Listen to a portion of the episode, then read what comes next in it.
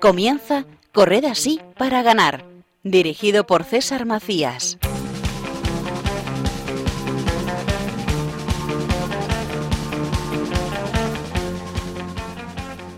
Hola, muy buenos días y bienvenidos a Corred así para ganar. Una mañana más queremos acompañarles en esta carrera diaria, mensual para nosotros, pero que recorremos todos los días en busca de la fe, en busca de valores, de objetivos que a través del deporte nos es más sencillo alcanzar. Este es ya nuestro octavo programa y a lo largo de esta temporada hemos podido descubrir historias realmente emocionantes y que sin la fuerza de la fe detrás serían imposibles de creer. Maratones como las de José Manuel Roas con su hijo Pablo, o como Diego Prieto, tan joven y con una discapacidad visual, es capaz de demostrarnos que el mundo se le queda pequeño y que va por él. Y es este último aspecto en el que en esta mañana del 12 de mayo nos vamos a centrar.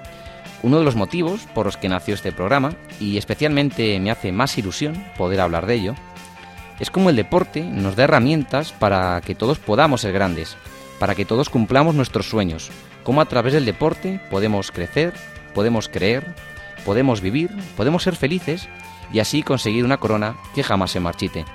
Y para que nunca se nos olvide, lo llevamos en el nombre del programa. Correremos así, para ganar, con el único objetivo de ayudarle a comenzar el día con energía y con fe. Y para ello tengo al mejor equipo. Como saben, nada de esto sería posible si no estuviera a los mandos Javi Esquina. Muy buenos días, Javi. Buenos días, eh, hermano, compañero, amigo, y buenos días a la familia de Radio María. Como comentaba, ya llevamos unos programas. ¿Crees que es posible comenzar el día con energía y fe, Javi? La energía es el, el motor para empezar. Entonces, a tope. Desde luego que sí, damos motivos para, para hacerlo. Como no, también nos acompaña la que sin duda es el estandarte del deporte en Radio María. Muy buenos días, Paloma. Buenos días, César. Madre mía, qué exagerado. Sí, sí. Pero bueno, que bueno. está bien, está bien. a lo largo de la próxima hora hablaremos de lo que el deporte es capaz de conseguir. Paloma, tú que has participado en muchas carreras populares, solidarias, y mucho seguramente pensemos cuando se nos plantea la posibilidad de asistir. Y quizás lo rechazas porque piensas, ¿qué voy a aportar yo? ¿Qué pereza? Muchas veces no nos damos cuenta de lo que eso supone para muchos niños en investigación, avances, porque cada granito cuenta, ¿no? Eso es así y además hoy hablaremos un poco sobre ello, pero a nosotros al final no nos cuesta nada, sí, madrugar un día porque tengo que irme un domingo a lo mejor a algún sitio a correr y luego el esfuerzo de, de la carrera, pero bueno, que con un poquito de entrenamiento todos podemos conseguirlo y de esa manera pues hacemos presentes muchas realidades, muchas enfermedades o problemas que tienen, por ejemplo, los niños o otro tipo de iniciativas que se, que se lanzan y podemos poner nuestro granito de arena, como bien dices, sí. Desde luego que sí. Y desde que comenzó el año nos ha estado acompañando una voz todos los meses en las noticias y hoy tenemos el placer de conocer a la persona aquí detrás. Muy buenos días, Yasmín. Buenas noches para ti, ¿no? Hola César, qué gran gusto saludarte y bueno, saludar también a todos nuestros oyentes. En realidad, buenas tardes, porque tenemos ocho horas eh, de diferencia con respecto a España y bueno, para mí es un placer formar parte del grupo que realiza este programa Corred así para ganar, que nos enriquece tantísimo, ah, no solo a los que nos están escuchando, sino también a quienes lo hacemos. Y para mí verdaderamente es un honor ser parte de, de esta producción y bueno, poder informarles desde Costa Rica de lo que sucede en el continente americano con respecto a lo que tiene que ver con el deporte y la fe. ¿Cómo de importante es para ti este vínculo entre fe y deporte? Bueno, así es, César. Me, me, gusta muchísimo hacer deporte, es parte de mi vida, lo tengo como algo diario. Eh, practico triatlón, pero en realidad soy más nadadora de aguas abiertas. Y para mí, Dios ha sido un pilar fundamental. Es Él quien me ha dado el talento para poder realizar algo que, que me gusta muchísimo. Y siempre, cuando tengo una competencia, cuando tengo un entrenamiento, me encomiendo a Él y le doy gracias por el don de la vida, por el don de la salud y porque si no fuera por Él, no podría realizar nada de lo que hago así que para mí es muy importante el poder combinar el deporte con la fe, porque de otra forma no lo veo posible, al menos para mí. Por último, mi nombre es César Macías y le animo a que siga el programa con nosotros en directo a través de las redes sociales con el hashtag Corred para hashtag Corred tanto en Twitter como en Facebook, o si lo prefiere dejarnos un mensaje en el 91 153 8570, 91 153 8570.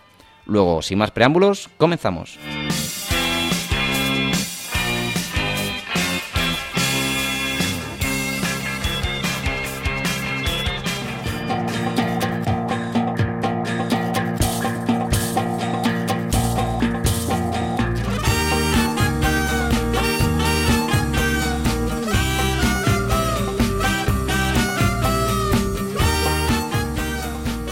En esta lluviosa mañana del 12 de mayo, en varias ciudades españolas, retomaremos la Copa Católica de la mano de Javier Aguirre, promotor de la misma, con el objetivo de conocer más detalles de las Olimpiadas de esta competición que no para de hacer lío. También seguiremos conociendo más noticias que aunan fe y deporte con el objetivo de conseguir algo más grande y hoy desayunaremos con todos ustedes hablando de verano, deporte y fe y veremos cómo cualquier niño, tenga o no discapacidad, puede disfrutar del verano en compañía, con amigos, gracias a los campamentos de integración.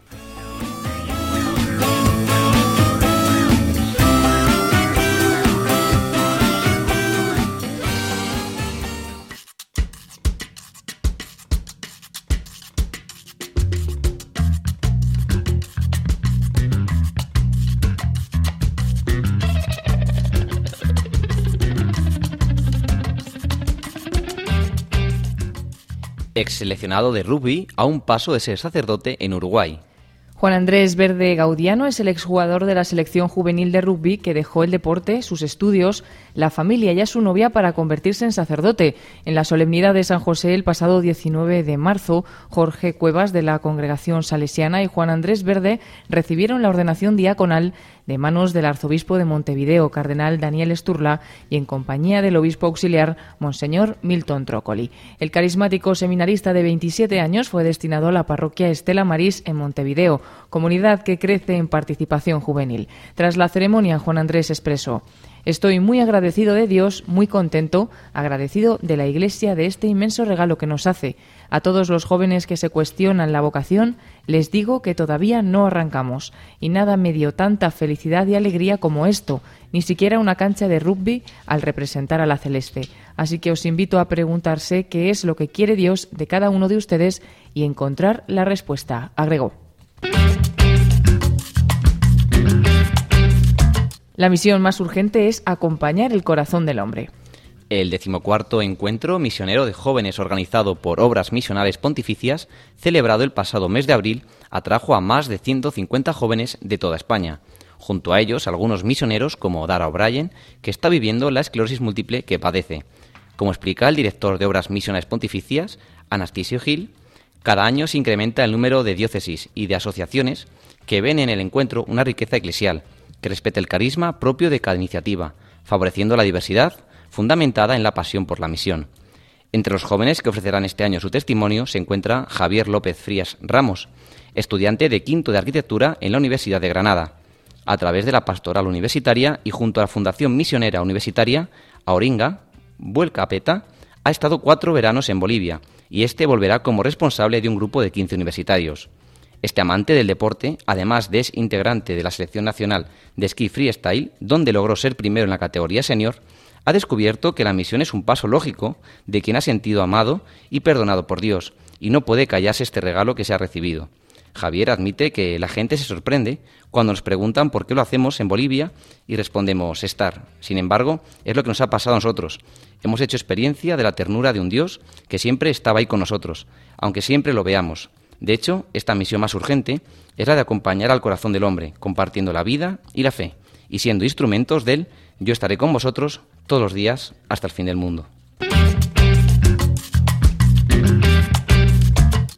El Levante asciende a Primera División y ofrece el logro a la Virgen. Cientos de aficionados, junto con los jugadores del equipo de fútbol Unión Deportiva Levante, acudieron a la Basílica de la Virgen de los Desamparados de Valencia para agradecer a María el ascenso a la Primera División. Según informó la Archidiócesis de Valencia, los jugadores, el cuerpo técnico y la directiva fueron recibidos por el arzobispo de Valencia, cardenal Antonio Cañizares, y el rector de la Basílica, padre Juan Bautista Antón.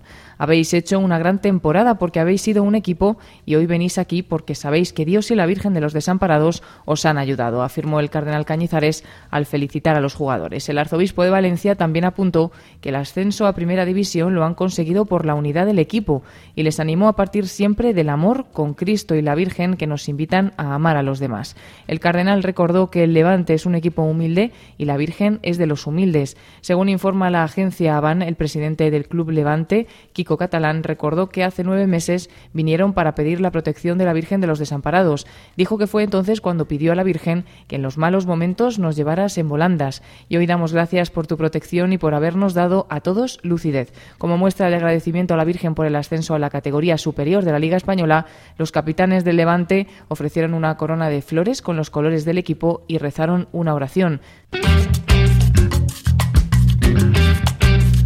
Y desde Costa Rica nos acompaña Yasmín Rivera, que un programa más nos trae una de esas maravillosas historias que solo el deporte y la fe pueden contar. Muy buenos días, Yasmín.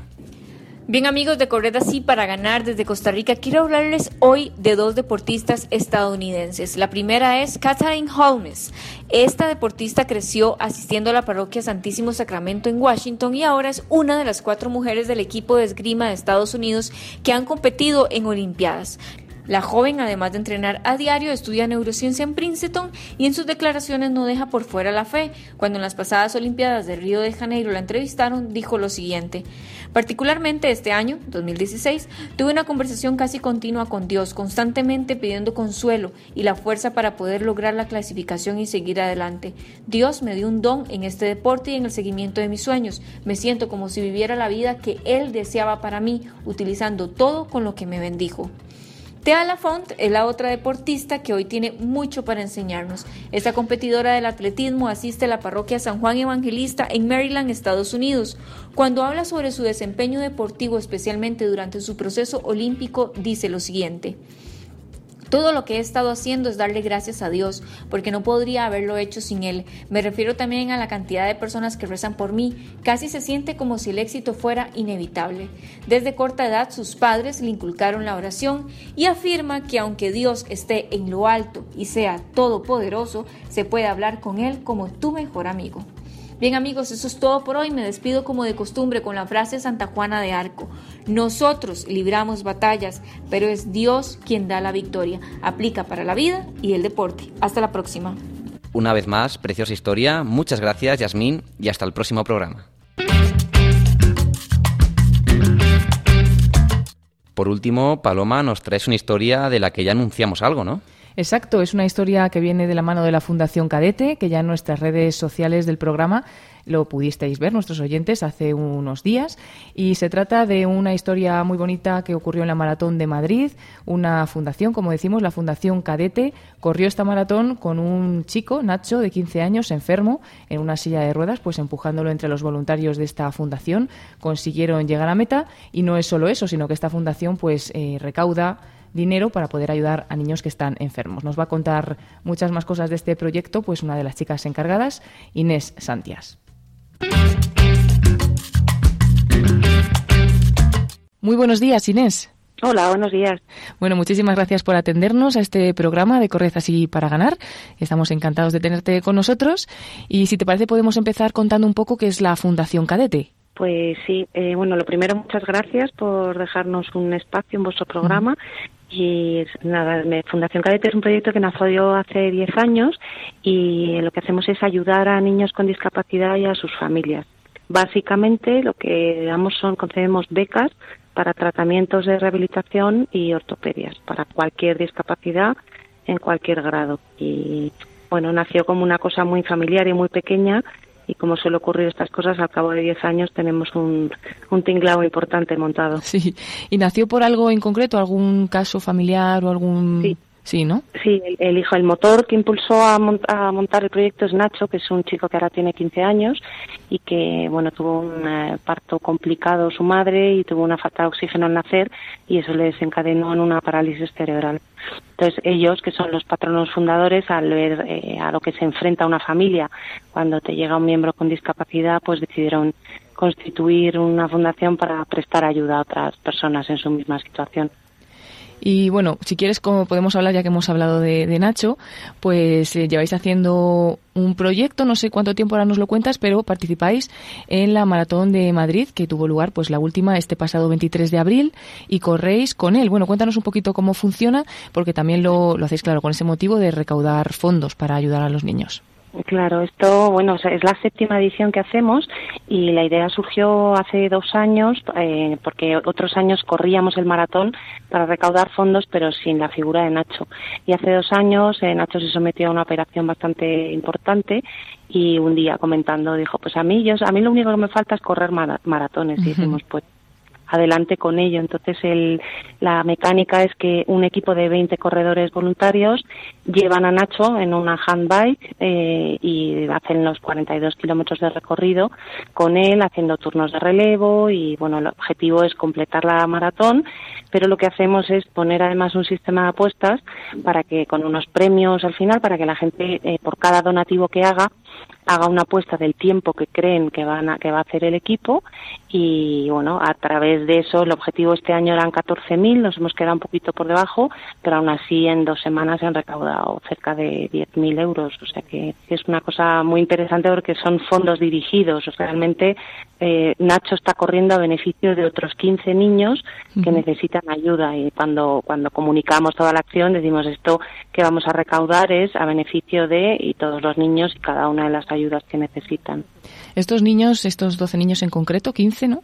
Eh, ¿Llegan a vosotros eh, directamente a la fundación porque os han conocido o a través de algún hospital? ¿Tenéis algún vínculo? Nos vienen por muchas vías, nos vienen o por los centros base de cada comunidad autónoma o bien las familias en particular se enteran de nuestra existencia, entonces nos escriben y hacen una solicitud de ayuda. Y a veces eh, los propios colegios de educación especial o los colegios de integración, eh, bueno, es una red que al final es muy grande pero es muy pequeña y todos nos conocemos, entonces bueno, nos van entrando, este, este ha sido un poco el crecimiento tan grande que hemos tenido, ¿no? Que que la demanda es eh, grandísima y por desgracia es otro tema es que tampoco podemos abarcar todas las solicitudes de ayuda que nos llegan, ¿no? Claro. Siempre son inferiores los recursos que las posibilidades de ayuda, pero pero bueno, ahí seguimos luchando. Y para, claro, para seguir luchando, para que la Fundación siga adelante y pueda llevar a cabo estos proyectos, eh, contáis con, con, muchos voluntarios, con pocos. Son ellos los que corren también la maratón, ¿no? Empujando la silla de, Nacho. Son ellos los que corren y esta es una de los eventos grandes de captación de fondos del año y hacemos otros tantos. Hacemos un mercadillo, hacemos muchas actividades y luego pues bueno no tenemos ayudas públicas pero sí que tenemos eh, empresas que nos ayudan y eh, cuotas de socios que cada vez son más y es un pilar muy estable no gente que se suma al proyecto cadete y con una cuota mínima al mes pues pues hacen que que muchos pocos sumen mucho y y bueno abarquemos pues hasta conceder al año 150 ayudas que es lo que estamos dando en este curso escolar o sea que bueno, es, muy variado eh, y en concreto el tema deportivo del maratón eh, es una de las acciones fuertes del año porque realmente recaudar 10, 12 mil euros en 15 días no es tan sencillo, ¿no? Y bueno, ahora, como decíais que faltaba, que os habéis quedado un poquito cortos, ¿no? Con la previsión que teníais, ¿tenéis algún mm. proyecto más cercano así en el tiempo a la vista que podamos también anunciar a nuestros oyentes? ¿Estáis trabajando ya en alguna otra cosa? Pues tenemos, bueno, siempre abierto eh, cualquier donación y cualquier ayuda, por pequeña que sea. Y bueno, a la, a la vuelta del verano seguramente haremos la fiesta del décimo aniversario y luego al cabo del año vamos contando. Así en concreto, para inminentemente para los próximos meses no tenemos nada, pero, pero bueno, pues, se puede ayudar en cualquier momento a lo largo del año y y, comprendiendo que hay mucha gente muy reacia a ayudar a estas cosas, pero bueno, nosotros, eh, lo digo siempre, nos avalan, aparte de 10 años de actividad, pues eh, el sello de Fundación Lealtad, que garantiza que somos transparentes, una auditoría de cuentas que se hace anualmente y cualquiera que quiera acceder a, a nuestras cuentas puede entrar en la página web nuestra y las descarga. En fin, que creo que somos una entidad eh, transparente no, lo siguiente, o sea que es que cualquiera que esté dudando si ayudarnos o no, no tiene más que entrar en nuestra página y, y echar un vistazo. Tenemos todo absolutamente a la vista y accesible para que no haya absolutamente ninguna duda, porque ahora están ocurriendo cosas un poquito feas y extrañas que hacen sinvergüenzas por ahí y eso nos está haciendo un poco de daño, lógicamente. Pues si quieres, si quieres darnos para los que nos están escuchando la página web o alguna forma de contacto con vosotros, por si quieren informarse mejor de vuestros proyectos y conocer más a fondo esta fundación. Vale, mira, la página web es www.fundacioncadete.org y el mail de contacto es info y ahí eso está atendido permanentemente ante cualquier solicitud de información. Y ya casi para terminar, Inés, eh, hemos tenido hace muy poco en el programa pasado eh, también en, eh, a un padre español que corre maratones empujando la silla de su hijo, José Manuel Roas. Y, y, bueno, él nos contaba que Pablo, que es el niño, que el momento de la carrera, pues es que es la felicidad máxima para él. Pues ¿cómo lo vive Nacho? ¿Cómo vive Nacho estas dos carreras? Ha hecho ya, ¿no? Dos maratones. Ha hecho dos y lo vive con una intensidad, bueno, para él, bueno, decíamos que es que es darle alas a una persona que, que no las tiene, ¿no? Y hacer correr a alguien que no camina. Y para él es muy duro también. Tuvieron este año además dos momentos y el pasado también en que él se agota de estar en la misma postura, pues bueno, al tener la movilidad reducida, pues le cansa. Entonces, aunque parezca que para él él va sentado y no hay problema, no, él sufre muchísimo y en los dos momentos que tiene de debilidad y él así lo cuenta, dice, bueno, yo siempre digo, venga, no, lo dejamos, es que no puedo más y siempre dice, bueno, no, no, es que hay 15 niños que nos necesitan y si yo no termino, posiblemente esto afecte a, las ayudas que se le dan a estos niños, con lo cual para él el móvil es emocional también, ¿no? O sea, no solo al reto de poder correr un maratón, sino el saber que está ayudando a 15 niños con su gesto. Pues nos emociona a nosotros también, ¿no? Saber que no solo pues es por la ayuda para él, pero él se involucra también en la ayuda de otros niños que saben que también le necesitan. Pues muchísimas gracias Inés Santías, responsable de este proyecto para ayudar a más de 15 niños enfermos que necesitan pues ayudas muy económicamente muy altas, ¿no? Que muchas veces las familias pues no pueden conseguirlas. Pues que sigáis adelante con estos proyectos. De acuerdo, pues muchísimas gracias. A ti y que el deporte pues siga también siendo fuente también de estas buenas acciones. Muchas gracias, Inés. Gracias a ti, hasta Buen luego. día, hasta luego. Somos uno, uno solo somos. Somos uno, uno solo somos. Arriba, sonriendo y nunca pares. Grítale fuerte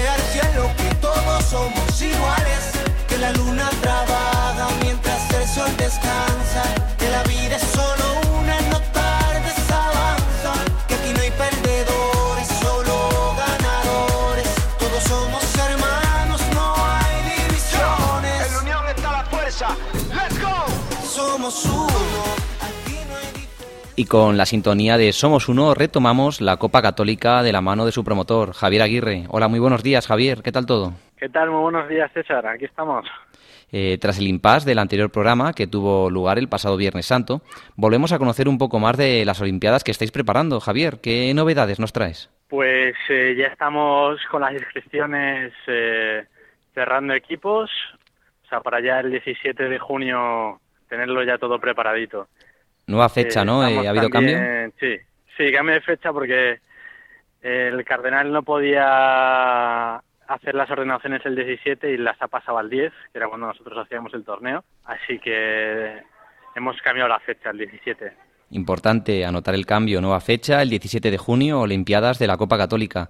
¿Todavía se pueden apuntar Sí. más parroquias, más equipos?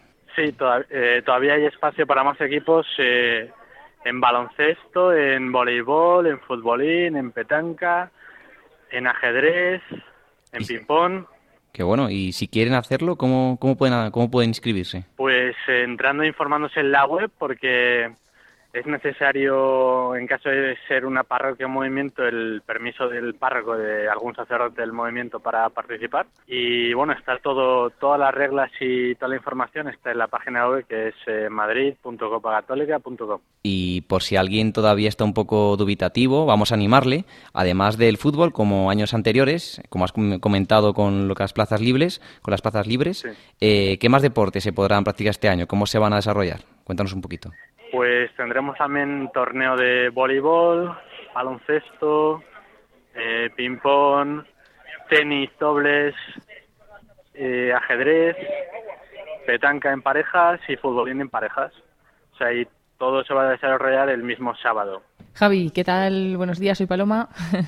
¿Qué tal, Paloma? Una preguntilla. Eh, todas estas cosas, bueno, ya nosotros lo sabemos, pero por si alguien nos conecta por primera vez, eh, la Copa Católica, como bien lo dice su nombre, pues deporte, mucho deporte, pero es mucho más, ¿no? Es un ambiente único y especial, que es lo que realmente hace que esta competición sea un poco diferente al resto. Sí, porque empezamos la todos los partidos con un rezo. El evento en sí empieza con el rezo de las laudes, sobre las nueve, nueve y cuarto. Y luego tenemos una misa a las 5 de la tarde, o sea, antes de la fase final, porque durante la mañana se desarrollarán las fases de clasificación y por la tarde las eliminatorias. Y a la espera de que lleguen estas Olimpiadas, estamos a tan solo un mes ya, eh, se sigue disputando la Copa Primavera, donde Santa Teresa Benedicta de la Cruz eh, está líder y a pesar de que hay algunos desfases con partidos disputados, eh, Santa Teresa se perfila como una clara opción ¿no? al título de esta Copa Primavera que supongo, Javier, se está desarrollando, eh, como comentabas, un ambiente fantástico, eh, con más equipos que otros años y con la esperanza ¿no? de que la Copa de Invierno año que viene, ya pensando un poquito más en el futuro, vaya, vaya mejor también, ¿no? Subiendo un poquito. Sí, lo cierto es que hay más equipos, hay equipos que han vuelto, equipos nuevos, y se nota la ilusión de los nuevos, eh, el saber hacer de los viejos, porque ya muchos jugadores se conocen, los capitanes, también conocen a los árbitros, pues ahí hay muy buen ambiente, muy familiar ya. Bueno, me consta que, Paloma está con muchas ganas y, el equipo de Radio María, también Javi que me acompaña, estábamos preparándonos muy a conciencia. Sí, es verdad que estamos a tope en la radio y todavía nos falta concretar algunos deportes, pero nos vamos a apuntar a más. Lo que ya tenemos es el fútbol y por allí Futbolín, Javi Esquina que va a participar y algún otro más que, que se está apuntando. Y ya que estamos hablando de esto, Javi, ¿qué tal ha sido la acogida en las parroquias de los nuevos deportes? Porque es verdad que el fútbol ya está muy consolidado, creo que se han acabado las plazas rápidamente de los equipos de fútbol que van a participar, pero el resto de deportes, ¿cómo ha sido la acogida eh, por la gente de las parroquias? Pues eh, cada deporte es un mundo, eh, pero sí es verdad que los mayoritarios, que son los que la gente practica más, voleibol, baloncesto y tenis, sí se nota que haya más participación. Donde sí que hay menos participación de momento es en, en ping-pong, betanca o ajedrez. Pues animamos a todos, ¿no? que, yo animo, yo en ping-pong estaré. Aquí en la radio hay algunos que no se atreven con los deportes de más intensidad, así que seguro que alguien te llevamos al ping-pong, al futbolín y a la petanca. Bueno, tiene su intensidad. Y César, César va a jugar al ping-pong. Sí, sí, a mí el ping-pong no soy muy bueno, pero le pongo, le pongo ganas. Eso es lo importante. corazón. Claro que sí. Eh, bueno, muchísimas gracias, Javi. Eh, nos veremos en nada, queda un mes solo para que se disputen las Olimpiadas. Muchísimas gracias y hasta el próximo programa. Sí, muchas gracias a vosotros, César. Muchas gracias, Paloma. Muchas gracias, Javi. Gracias, Javi. Un abrazo. Hasta luego, Javi. Un abrazo. Ahora.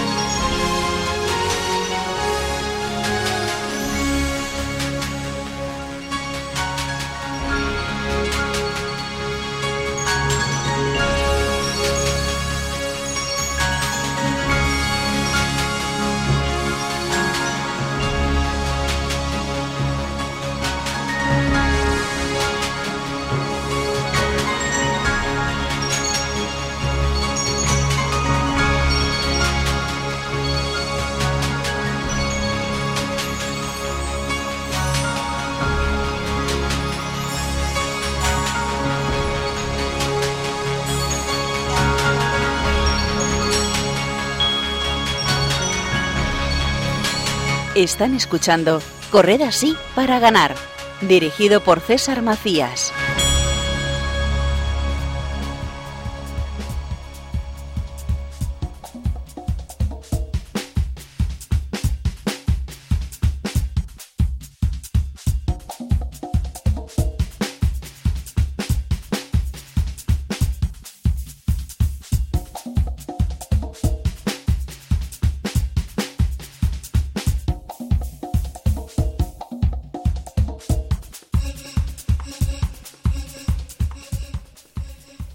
Llegado este punto del programa, me gustaría dirigirme a los más pequeños de la familia de Radio María. Quizás ahora sea un poco pronto para muchos de ellos, pero sí me gustaría que el mensaje llegara. Cuando se planteó el programa, teníamos muy claro la idea que queríamos transmitir. Era un programa deportivo, es un programa deportivo, pero eso no significa hablar de deporte. Eso no es fútbol, ni Barça y Madrid. El deporte es algo que va más allá y, como bien definió, creo que Rocío García, si no me equivoco, en nuestra página de podcast, un programa que va más allá del deporte y te lleva a la fe. Y es que a través del deporte se pueden y se consiguen grandes logros. Como comentaba, hoy quería centrarme en los más pequeños. Creo que el deporte es una herramienta clave para cualquier niño del mundo. A través del deporte los niños adquieren una educación, unos valores, respeto al prójimo, para muchos de ellos, eh, entre los que desde luego me incluyo, es un método de integración para socializarse, de abrirse al mundo, de abrirse a la iglesia, como hace el padre Carlos Balbé con su parroquia, y de formar parte de algo.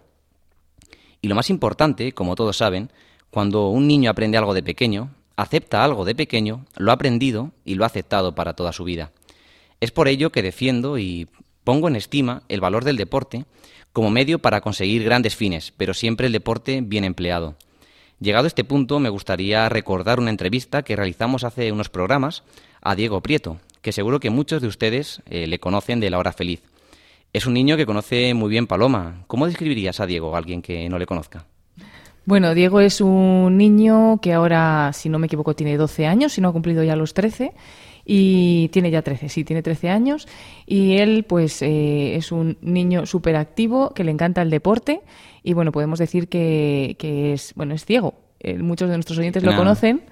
Y, y, bueno, pero es que eso no le, no le impide nada. Hace unos meses le hacían una entrevista en el semanario Alfa y Omega y él se describía así, o sea, ser ciego no me impide hacer nada. Y es un niño pues, pues muy pequeño, ¿no? Todavía tiene esos 13 años, pero ya desde muy pequeño hizo algún anuncio que luego se hizo viral pues a través de, internet, eh, con la 11, siempre está metido en un montón de deportes diferentes, que luego él supongo que en la entrevista también nos cuenta, pero pues sobre todo también el deporte le ha ayudado a socializarse, a integrarse con niños pues como él o niños también pues que, que, ven, o sea, él hace algunos deportes con, con niños invidentes y otros con niños también videntes. Y nos habla de que le han, ha conseguido con eso muchos amigos. Y luego sobre todo es un niño que quiere ser locutor de radio.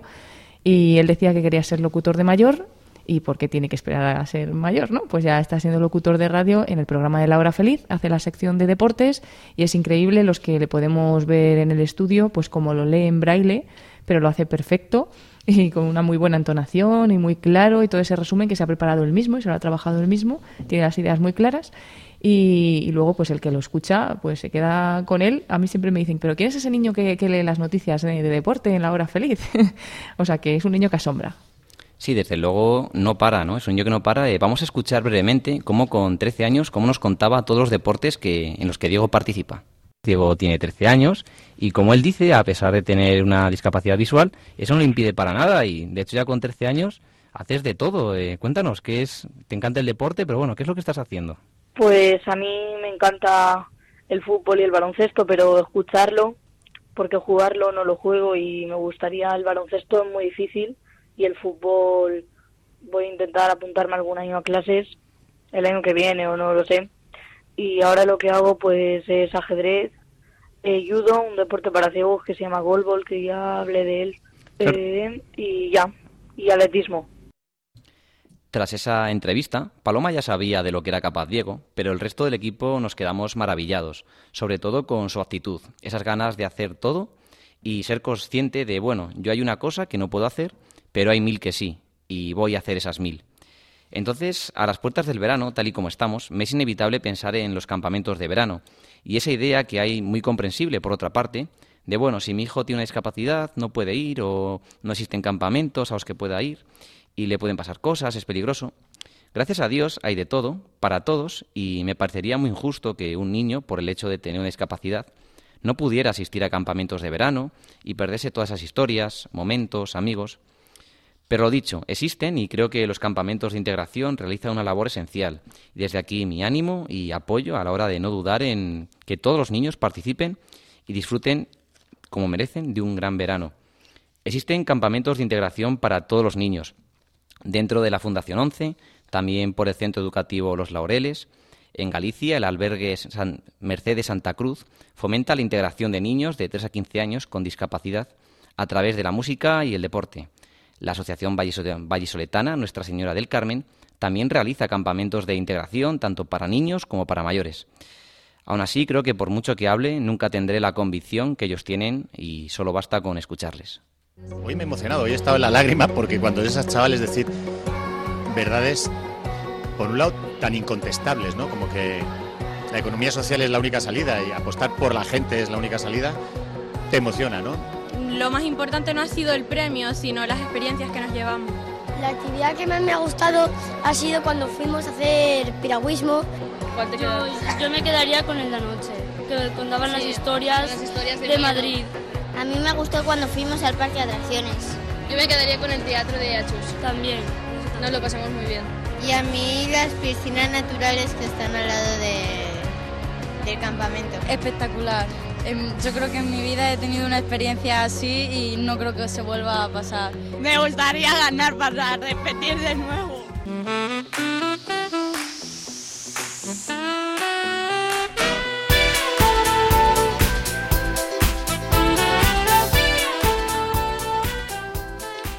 Y en este programa tan orientado a los valores, a los principios y a cómo el deporte ayuda a tantos y tantos niños, ya sea de manera directa o indirecta, sí me gustaría conocer las experiencias tanto personales como de conocidos de este equipo tan deportista que me acompaña. A pesar de que lo llevamos diciendo desde octubre, creo que no nos hemos parado a hablar tranquilamente entre nosotros de ese vínculo entre el deporte, la fe, los niños, la integración y los valores. ¿Qué significa para vosotros todas estas palabras dentro de un mismo contexto? Pues podrían decir un montón de cosas, pero bueno, pues por empezar por alguna parte, quizás sí que hemos hablado bastante y lo tratamos en este programa de la gran adquisición de valores que se realiza a través de los deportes y cómo es muy bueno que los niños desde que son pequeños pues introducirles en alguno de estos deportes no solo por el hecho de que la actividad física es saludable, sino también por todo lo bueno que van a aprender y todos los valores que van a aprender y que ya se les van a quedar hasta que sean mayores, ¿no? Y muchas veces pues también a través de la parroquia, hablando de para unirlo con la fe, se han realizado este tipo de iniciativas de equipos deportivos. Yo misma pues he entrenado muchos equipos de fútbol de niñas, incluso también de baloncesto, de niñas de, de, la parroquia o del movimiento en el que estaba y de esa manera pues también haces que, que los niños vean la fe con normalidad. Nosotros a lo mejor rezábamos antes de empezar el partido juntos, eh, juntas las niñas del equipo y, ven una manera de vivir la fe de forma natural en las cosas normales de la vida, como es por ejemplo el deporte, y también era una manera de que siguieran vinculadas estas niñas o los niños también eh, al, mundo de la parroquia y no se fueran pues nada más de, de hacer la comunión, ¿no? sino que tuvieran ahí algo que les incentivara a seguir y eso yo creo que se sigue haciendo y que pues es algo muy bueno. Y luego, como también estamos hablando hoy del tema de campamentos, pues también a través de la iglesia, de las parroquias y las comunidades o movimientos se realizan campamentos y aquí tenemos varias experiencias. Javi, ¿tú querías contar alguna cosa? Sí, bueno, yo contigo concretamente hemos pasado unos campamentos, yo en, en la parte cocina. Eh, y ahora es cuando me doy cuenta de la verdadera eh, esencia del futuro que puede tener unos niños cuando han tenido una educación y cuando han podido desarrollarse de unión. Tengo bastantes experiencias eh, en Radio María, por ejemplo, porque ayudo también a hacer eh, la hora feliz del padre David.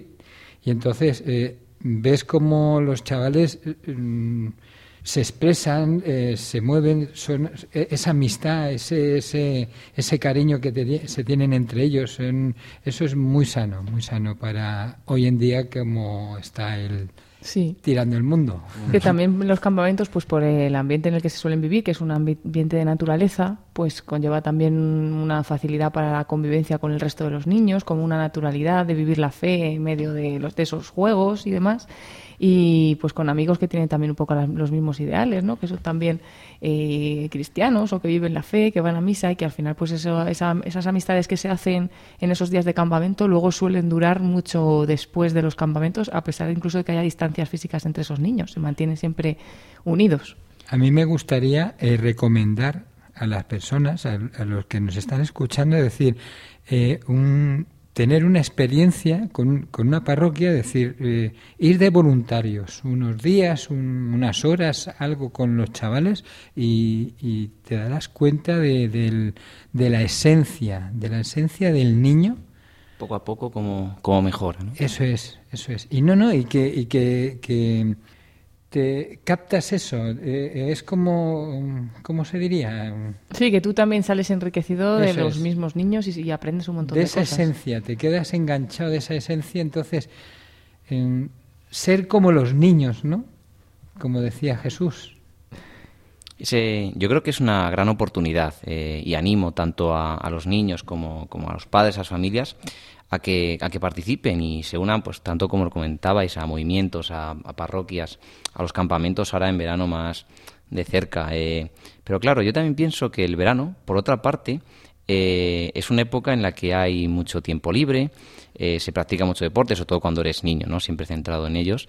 Y a lo mejor implica eh, si estás con tus abuelos en vez de con tus padres, eh, sales de la rutina ¿no? diaria del año, por así decirlo, y a lo mejor pues te dedicas al deporte y te alejas de muchas cosas al perder la rutina, como por ejemplo de la iglesia.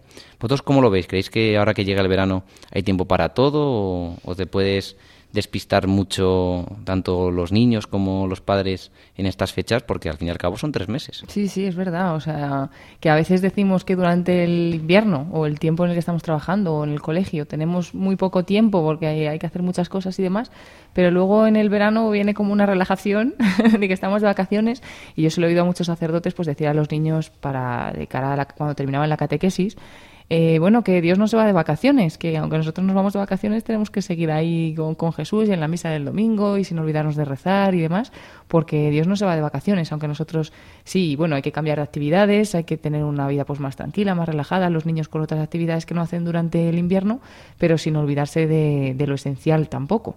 Eso también es importante, claro que sí pero realmente en las parroquias siempre hay unas actividades una, pensado para, para, esos tiempos. Incluso cuando te vas a la playa, eh, seguramente que en el pueblo hay una parroquia.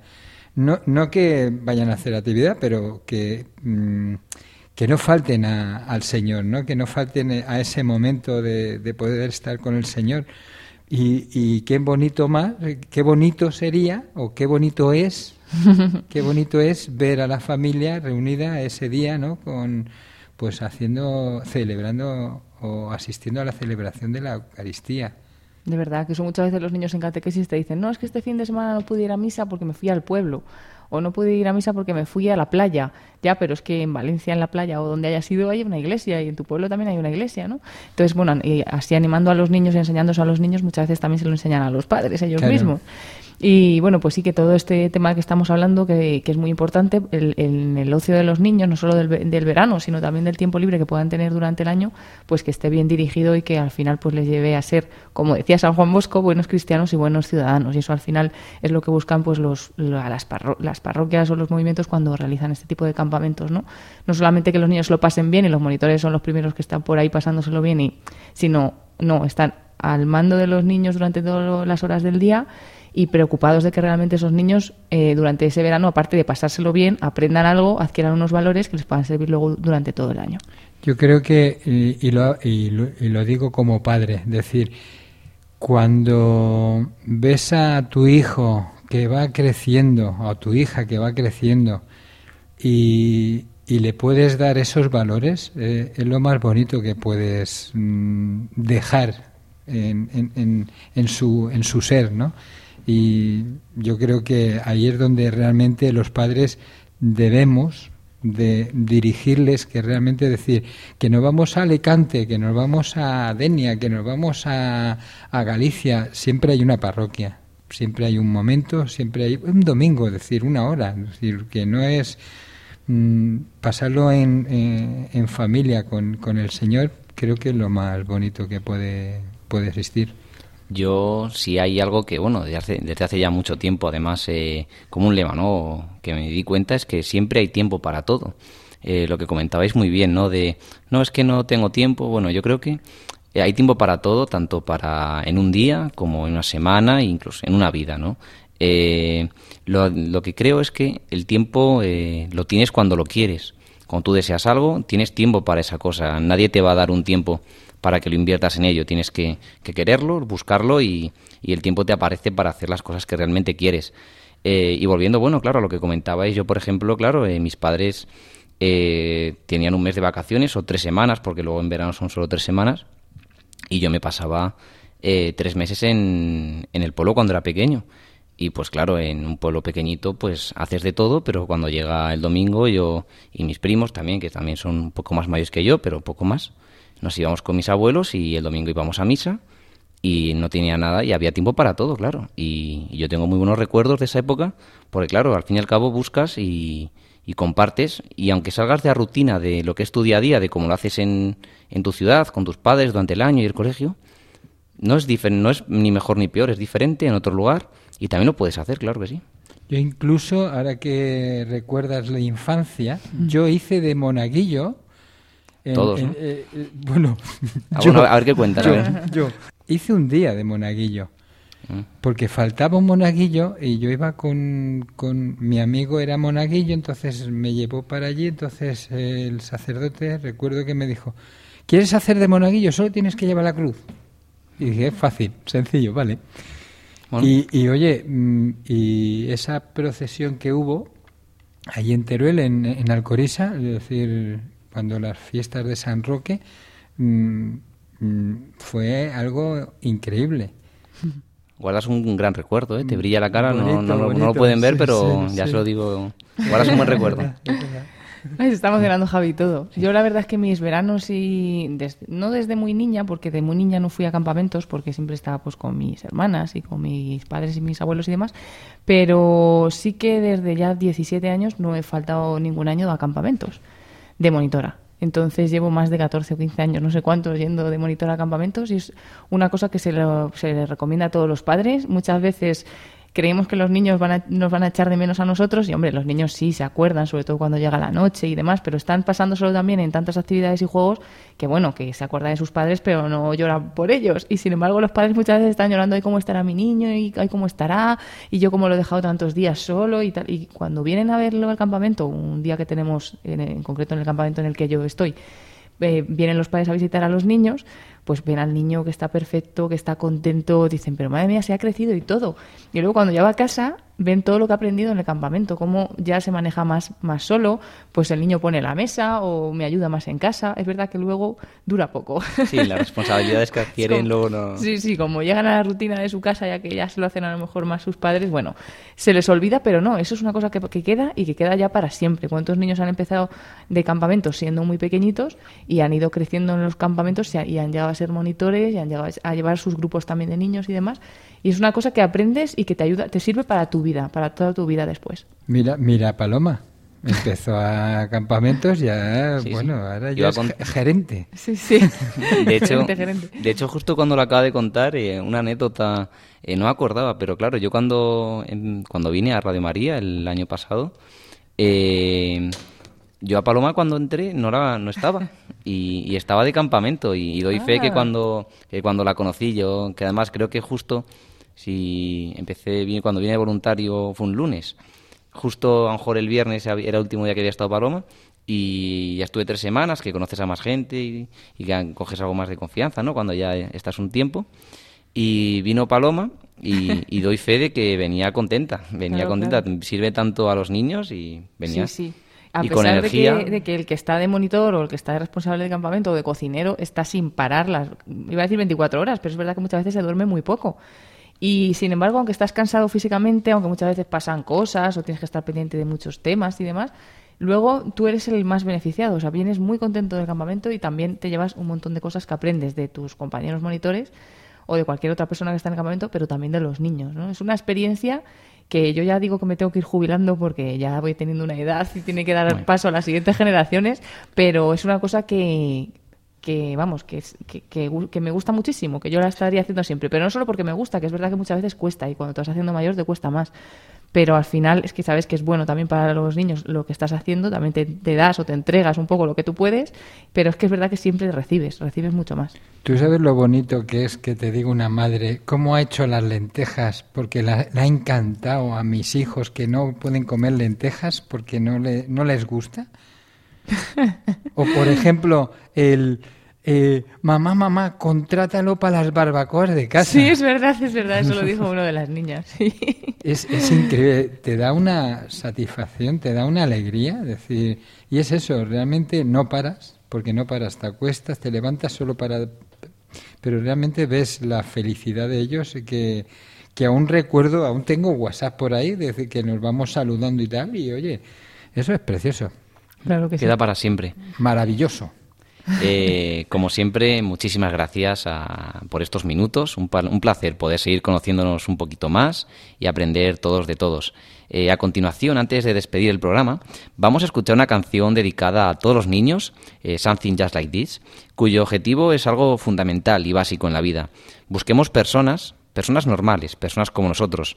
No, ne no necesitamos rodearnos de superhéroes ni serlo, simplemente algo como nosotros.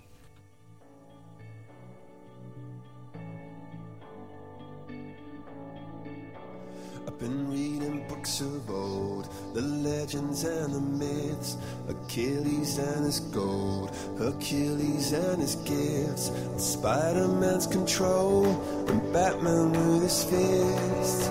And clearly I don't see myself upon that list. But she said, Where'd you wanna go? How much you wanna risk? I'm not looking for somebody with some superhuman gifts, some superhero, some fairy tale bliss. Just something I can turn to, somebody I can kiss. I want something just like this. Doo-doo-doo, doo-doo-doo. Oh, I want something just like this.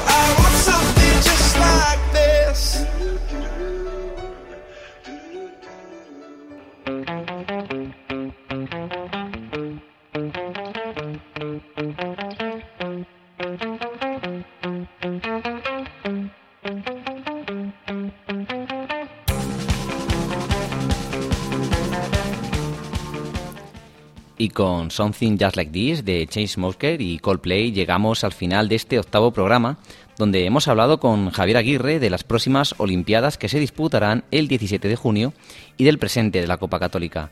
También hemos seguido descubriendo el vínculo entre la fe y el deporte a través de historias que están presentes y nos rodean día a día. Para ello hemos contado con la compañía de Paloma Niño. Muchas gracias.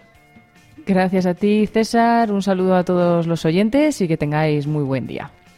Y en el control técnico ha estado Javi Esquina. Gracias y hasta el próximo programa. Gracias a ti, gracias a los compañeros. Unos saludos a Glais que desde aquí, que no podía estar. Tenía, tenía lío, sí. Muchas gracias a todos y a ustedes recordarles que pueden contactar con nosotros para lo que deseen. Sugerencias, críticas, halagos o cualquier cosa que gusten. Pueden enviarnos un correo a corred así para ganar arroba radiomaria.es. Corred así para ganar arroba radiomaria.es. También pueden escribirnos a través de correo postal a Paseo de Lanceros, número 2, primera planta 28024 de Madrid, a la atención del programa. O bien dejarnos un mensaje en el buzón de voz en el 91 153 8570. 91 153 8570. Y como no, a través de las redes sociales en nuestro Twitter del programa, arroba corred para ganar, arroba corred para ganar y mismo nombre en Facebook. Y por último, recordarle que si desea volver a escuchar el programa o quiere invitar a alguien a que lo haga, use los podcasts de Radio María. Ahí podrá escuchar todos nuestros programas y muchísimos más que también le recomendamos en radiomariapodcast.es. Sin más preámbulos, recordarles que tienen una cita con el deporte y con Radio María el próximo 9 de junio a las 5 de la mañana. Correremos una hora y les aseguro que todos ganaremos. A continuación les dejamos con El Señor de la Salle, dirigido por el padre Guillermo Camino. Muy buenos días.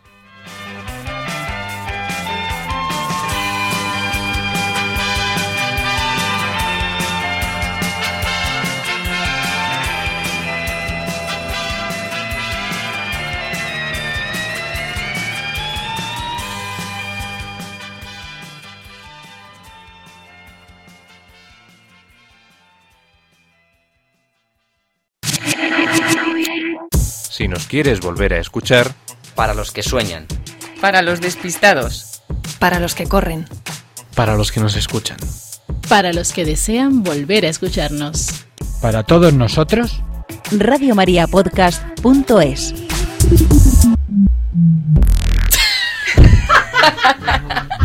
Es el podcast, ¿no?